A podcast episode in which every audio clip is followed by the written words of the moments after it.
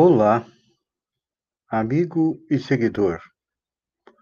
Seja bem-vindo à nossa live diária da Reflexão Matinal, onde eu e você vamos em direção ao nosso coração para lá, como jardineiros espirituais, elevar templos às nossas virtudes, ou seja, procurar fazer com que elas cresçam, floresçam e frutifiquem, pois nossas virtudes, nossas qualidades, são aquilo que nos levam à felicidade. E, ao mesmo tempo, precisamos eliminar nossos vícios, nossos defeitos, que causam a tão sonhada infelicidade, ou melhor, aquela que nós não desejamos, que a infelicidade, a dor, o sofrimento. E então, diariamente nós estamos neste trabalho. É um trabalho árduo, trabalho difícil, no qual precisamos ter determinação e também o conhecimento. Conhecimento das leis que regem o nosso universo físico quanto o universo moral. E estas leis que Moisés nos trouxe nos Dez Mandamentos, Jesus depois compactou em dois, amar a Deus e amar ao próximo, e que Allan Kardec nos esclarece através das dez leis morais, algumas nós já as estudamos, já as analisamos, para que possamos respeitá-las e compreendê-las, dando mais um passo em direção da felicidade. Já trabalhamos a lei de adoração, do trabalho, de reprodução, e hoje nós iniciamos a lei de conservação. E esta nossa análise ela começa pela pergunta número 718 do Livro dos Espíritos, onde Kardec questiona: A lei de conservação obriga o homem a prover as necessidades do corpo? A resposta é sim. Por quê? Sem força e saúde, impossível é o trabalho. Aqui nós já vimos na 718 a conjugação de duas leis importantes. A lei de conservação, que nós vamos procurar compreender um pouco mais, e a lei do trabalho, que nós já passamos por ela e já percebemos que o trabalho é uma lei extremamente importante, porque é através dele que nós aumentamos a nossa inteligência e também aumentamos a nossa moral, porque compreendemos o verdadeiro sentido do trabalho. Mas Kardec sempre usava o método dialético de Sócrates, fazendo mais perguntas para que pudéssemos compreender um pouco mais, não só o seu raciocínio, mas aquilo que pensam os espíritos e questionou. Na 719. Merece censura o homem por procurar o bem-estar? E os espíritos respondem: é natural o desejo do bem-estar. Deus só proíbe o abuso, por ser contrário à conservação. Ele não condena a procura do bem-estar, desde que não seja conseguido às custas de outrem e não venha diminuir-vos nem as forças físicas, nem as forças morais. Uma pergunta interessante, não é? Merece censura o homem por procurar o bem-estar? E aí responde os espíritos que é natural o desejo do bem-estar. Mas depois ele coloca aqui os limites. Deus só proíbe o abuso, por ser contrário à lei de conservação. E também impõe mais limites. Ele não condena a procura do bem-estar, desde que não seja conseguido às custas de outrem e não venha diminuir-vos nem as forças físicas nem as forças morais. Então, o que, que a gente percebe? Que durante a história da humanidade, o homem vem aumentando a sua expectativa de vida cada vez mais. É, vamos analisar. No início do século passado, aqui no Brasil, a expectativa de vida era de 45 anos, não é? Em 1981, ou 91, década de 80, 90, a expectativa passou para 65 anos. Agora, estamos com 78, 79 anos e as mulheres estão vivendo bem mais do que nós, homens. É. Isso significa que a medicina vem nos ajudando a conservar mais a nossa vida. E nós percebemos aí, eh, nesta semana, o ministro da Economia, Paulo Guedes, dizendo que o sistema da Previdência não suporta que todos queiram viver até 100 anos. É interessante a gente refletir a respeito disso. Viver até 100 anos. Eram poucas as pessoas centenárias antigamente. Agora já se percebe um número maior de pessoas vivendo até 100 anos. Então, significa que as nossas condições de saúde estão melhorando, não estão? Então, isso faz parte da lei de conservação. É da natureza que o homem deva cuidar-se, tanto na esfera física quanto na esfera espiritual. Só para ver esse progresso espiritual, não é necessário abdicar das necessidades humanas. Lembram que ontem eu comentei a respeito do celibato? Pois é, não podemos abdicar do mundo. Estamos no mundo para fazer a nossa evolução e ajudar outros espíritos também a evoluir. Só que o difícil é a gente conseguir viver em equilíbrio. Equilíbrio mental é difícil, porque nós ainda somos muito inconstantes no nosso pensamento. Muitas vezes assimilamos energias negativas a partir do momento em que percebemos muitas notícias negativas, por exemplo, nos dias atuais, todos nós estamos com medo da morte. Um pouco mais, porque o coronavírus já ceifou em torno, acredito eu, de 410 mil vidas. E as estimativas mostram que vamos chegar provavelmente até o final do mês nas 500 mil mortes. Ontem recebemos a notícia da morte do ator Paulo Gustavo, a dona Hermine, que nos fez é, dar boas risadas assistindo é, a seus filmes. Isso nos leva a nos preocupar um pouco mais com a nossa saúde e com a qualidade é, da nossa vida.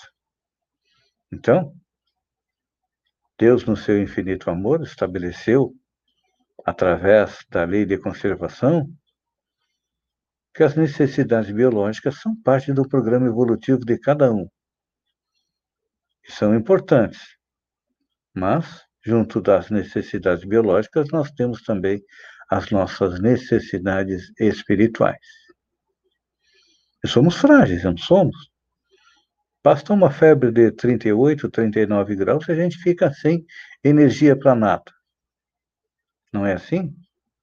Então, a lei de conservação coloca que devemos cuidar do nosso corpo, mas não podemos esquecer que também devemos cuidar da nossa mente. Aí vem a difícil decisão.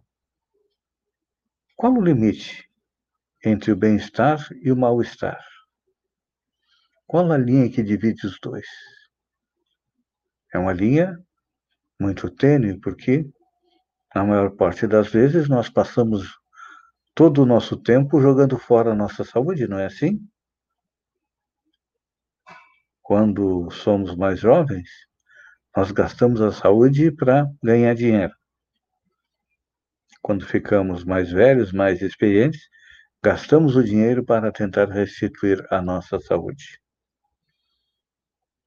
E a pergunta que eu deixo para meditar é: por que não ir levando as coisas equilibradamente enquanto temos tempo aqui no planeta? Pense nisso, amigo e seguidor.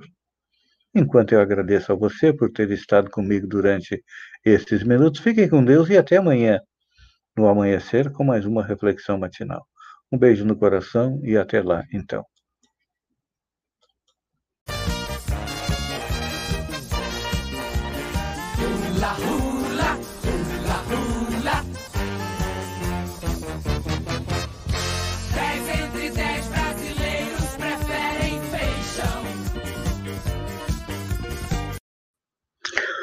Olá, amigo e seguidor. Seja bem-vindo à nossa live do Bom Dia com Feijão, onde eu e você navegamos pelo mundo da informação com as notícias da região, de Santa Catarina, do Brasil e também no mundo. E ontem, toda a região, todo Santa Catarina e também o Brasil ficou chocado com os fatos que aconteceram em Saudade, aqui em Santa Catarina, onde um jovem munido de faca, de adaga, mata crianças, três crianças e duas professoras em uma creche ficamos realmente todos nós em estado de choque com esse jovem de 18 anos. A polícia já identificou que o suspeito que deixou três crianças e duas mulheres mortas em saudade tinha o perfil de ser um jovem reservado que vinha sofrendo bullying na escola. A apuração inicial dos policiais aponta que ele vinha maltratando animais e não queria mais ir à escola, onde cursava o ensino médio. Depois do atentado, ele tentou se matar. Com certeza deverá vir à tona nos próximos dias as razões por este lamentável acontecimento. Normalmente eu não gosto de iniciar o programa com notícia ruim, notícia muito negativa. Mas realmente foi o fato mais importante é, do dia ontem em Santa Catarina. Indo para assuntos mais a menos, ontem foi a grande final do BBB 21. E como já se esperava, era o resultado que apontavam as enquetes que estavam sendo feitas, Juliette levou para casa um milhão e meio de reais. Foi campeã com 90,15% é, dos votos.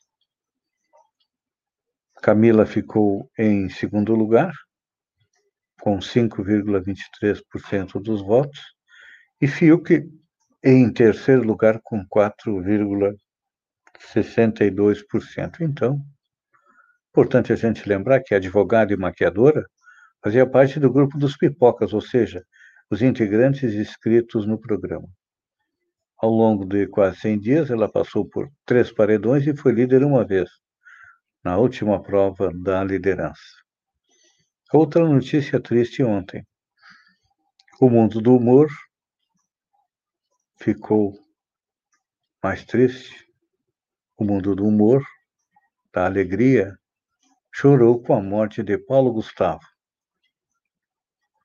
que morreu no Rio de Janeiro aos 42 anos de idade. Com certeza, como eu, você adorava assistir os filmes da personagem Dona Hermínia, uma mãe, uma dona de casa, que alegrava é, a nossa vida.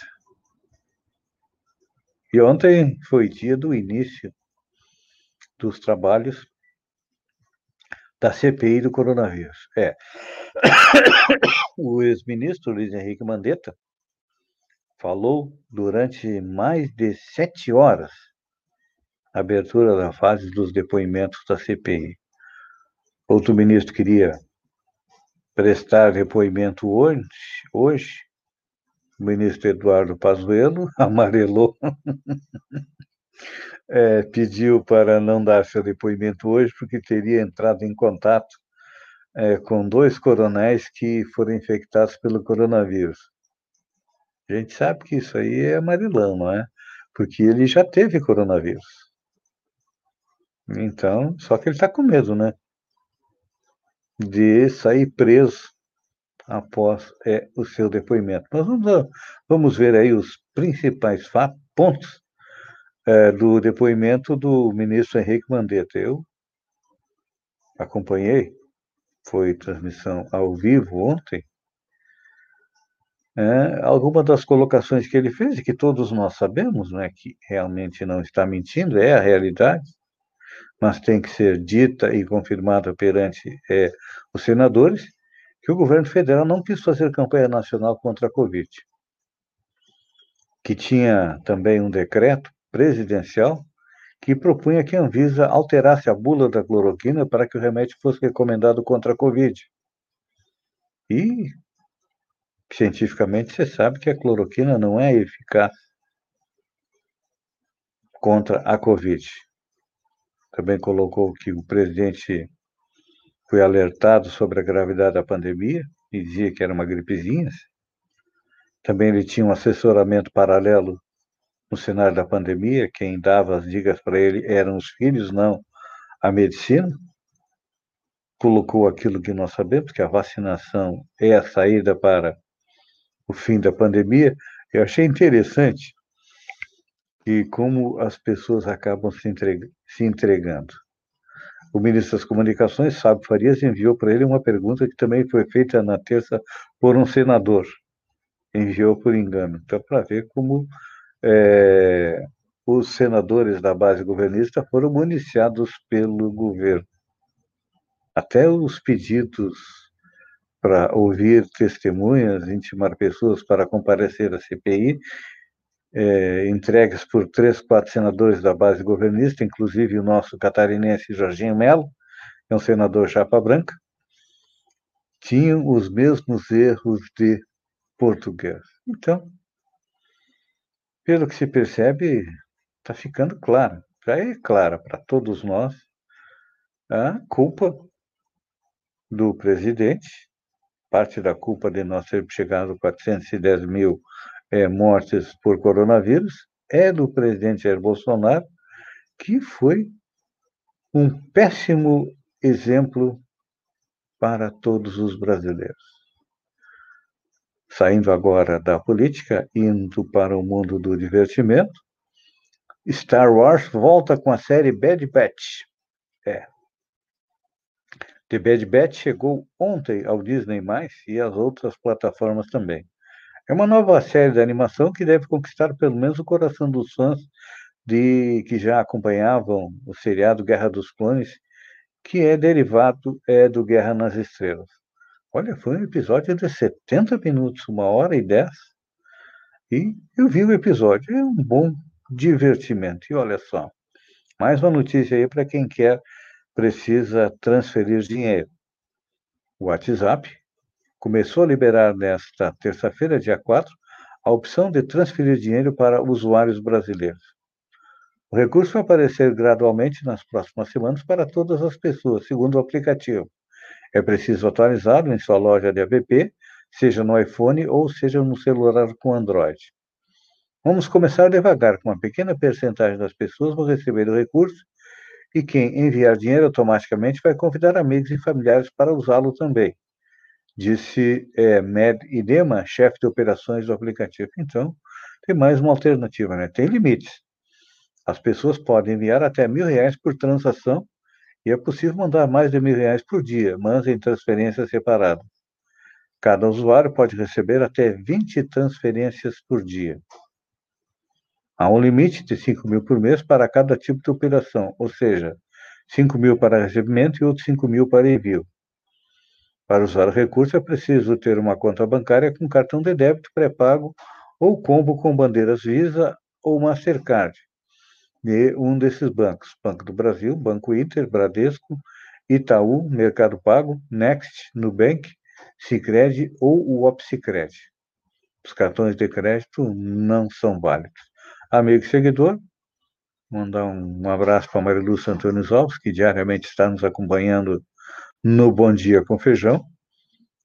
Agradeço a todos os amigos e seguidores que estão comigo. Um beijo no coração e até amanhã às sete horas com mais um Bom Dia com Feijão. Até lá, então.